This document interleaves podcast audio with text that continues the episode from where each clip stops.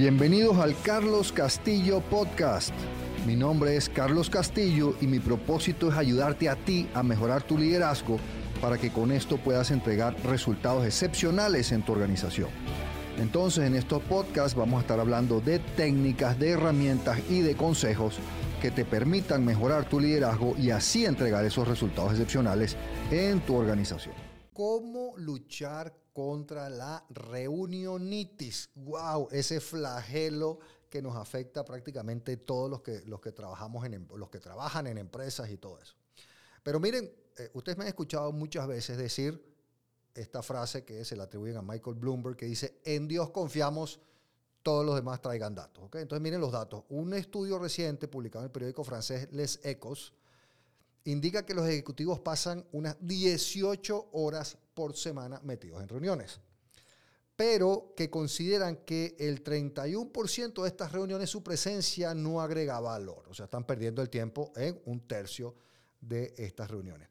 Y sin embargo, eh, las personas, estos ejecutivos, apenas rechazan el 14% de las invitaciones a reuniones. Y hay empresas donde Dios esté libre de rechazar una invitación a la reunión que sea. ¿Cuál es la solución tradicional y que es parte de la solución, pero no suficiente? Bueno, la solución tradicional es establecer unas normas y unas reglas para gestionar, eh, para gestionar reuniones. ¿okay? Entonces, bueno, eso es lo que hacen las empresas, no podemos tener reuniones los viernes y no pueden haber más de ocho personas y algunas reglas así que les, que les van poniendo.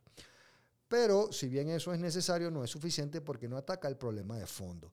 ¿Por qué tantas reuniones? ¿Por qué la gente tiene esa necesidad de, de convocar y de participar en reuniones de esta y siniestra? Pues eh, la respuesta es interesante, es miedo.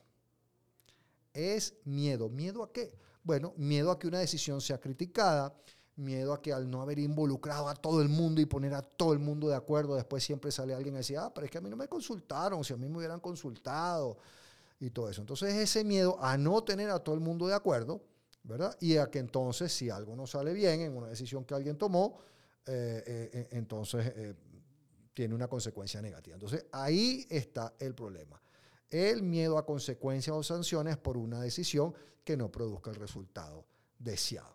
Esto es lo que fomenta primordialmente la famosa reunionitis. ¿okay?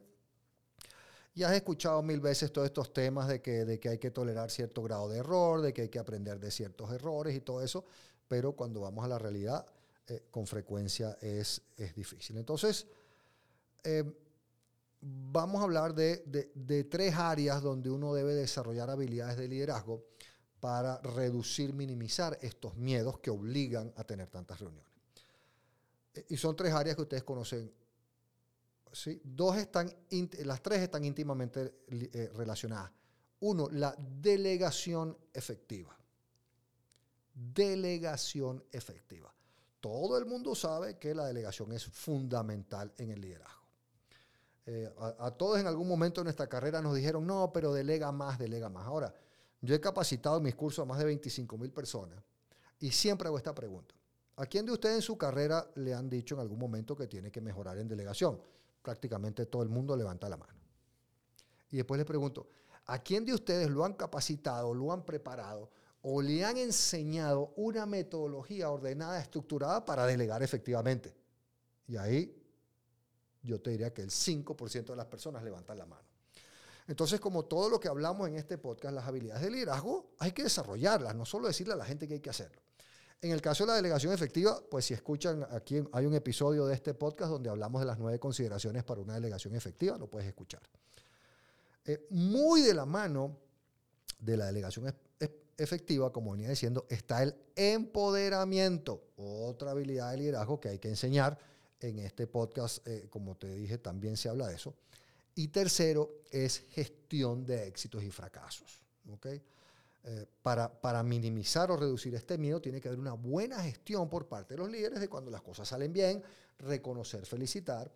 Cuando las cosas no salen bien, oye, un líder tiene que saber bien cuándo tiene que aplicar consecuencias, castigos por algo que no se hizo bien y cuándo fue algo que es un, error aceptable del cual se debe aprender, pero que no requiere una consecuencia negativa. Bueno, en general, las consecuencias negativas o los castigos se aplican cuando hay eh, decisiones que salen mal, pero realmente porque son negligentes eh, y no porque se trató de hacer algo bueno que no salió bien. Todos nos toca, eh, ustedes han visto las estadísticas, pues cuando uno agarra a los mejores del mundo en algo, tienen tasas de éxito del orden del 30, 40, 50%, o sea, fracasan más de la mitad, más de la mitad de las veces. Entonces, si no sabes gestionar bien estos éxitos y fracasos, pues no vas a, no vas a lograr eh, controlar o minimizar estos miedos que la gente tiene que los obligan a tener tantas reuniones. Entonces, y ya lo hemos hablado aquí en este podcast, ¿qué hay que hacer?